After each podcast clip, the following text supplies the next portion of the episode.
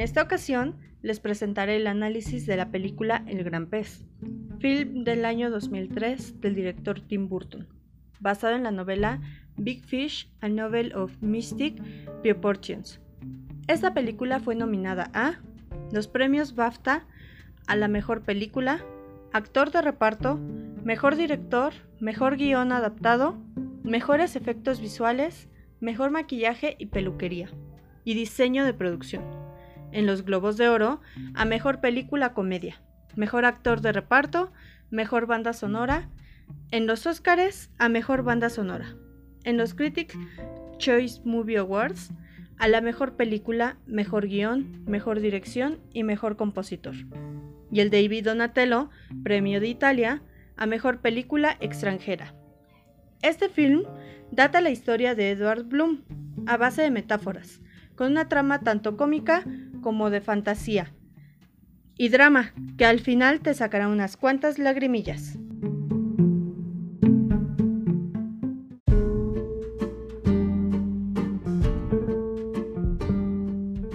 Edward Bloom ve la vida con fantasía y cuenta todas sus vivencias dejando mensajes en cada una de ellas. Cuando está en el lecho de su muerte, su hijo, que enojado con su padre, busca la verdad sobre los relatos de este. Al final, comprende la manera tan peculiar en la que su padre ve sus acontecimientos. Comprende la metáfora principal del padre, en la que el gran pez, al que ningún hombre puede cazar, solo él y el compromiso que tiene con su esposa Susan, se refiere a sí mismo. Esta historia se cuenta en dos horas cinco minutos, pero en la historia transcurre la vida de Edward Bloom desde el nacimiento hasta el momento de su muerte. Esta narrativa se basa en dos tiempos, pasado y presente, los que transcurren en el momento en el que el hijo Will Bloom indaga en las historias y los relatos del mismo Edward, y los flashbacks de los sucesos. La historia se da mediante la ranación homodiegético, en donde el protagonista es quien va contando la anécdota, la cual lleva un orden cronológico.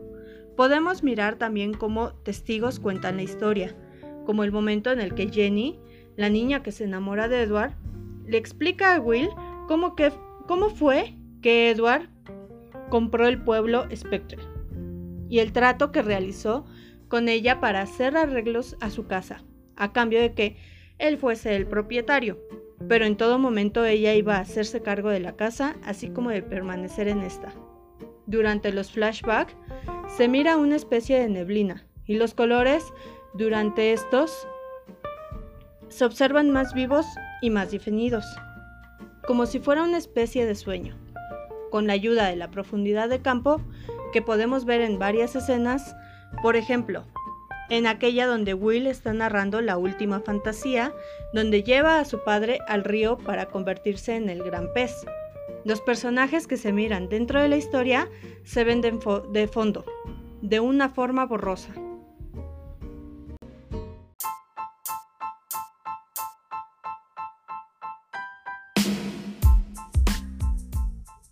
La escenografía es abierta, ya que se filmó en el estado de Alabama.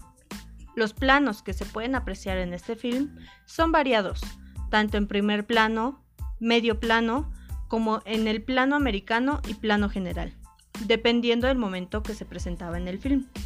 En el diálogo entre dos o más personas se da un primer plano y un medio plano.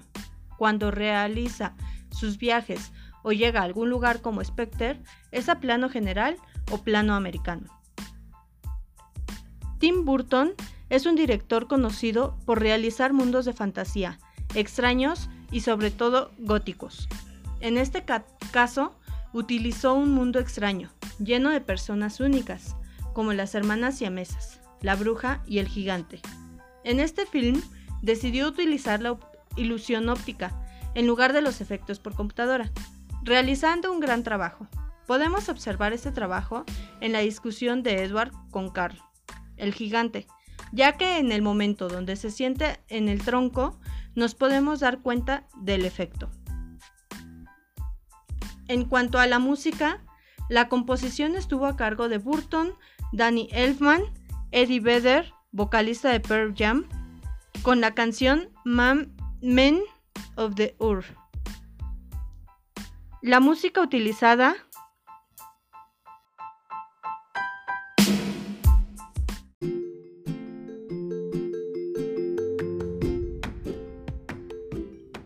En cuanto a la música, la composición estuvo a cargo de Burton, Danny Elfman y Eddie Vedder, vocalista de Pearl Jam, junto con la canción Men of the Ur. La música utilizada en esta obra son canciones desde los años 50, como por ejemplo Al Shock Up de Elvis Presley del año 1956, Dina de Big, Bing Crosby y The Mills Brothers del año 1956, o por ejemplo, como de los años 70, Rabbling Man de la banda The Allman Brothers de 1976, entre otras. Danny Elfman utilizó este álbum para ir recorriendo los años en los que sucedían las anécdotas de Bloom, dando contexto de cada época. Junto con el vestuario y la fotografía, son bien apuntados para que nos traslademos a esos tiempos de rock and roll. Sin duda alguna, esta película es una gran obra, que cada aspecto y cada herramienta que se utilizó logró llevarnos a un mundo tanto de realidad como de fantasía, con la que un hombre logra ser feliz. Y aunque esto enfurece a su hijo, al final lo lleva a su mundo donde todo es más colorido y fascinante.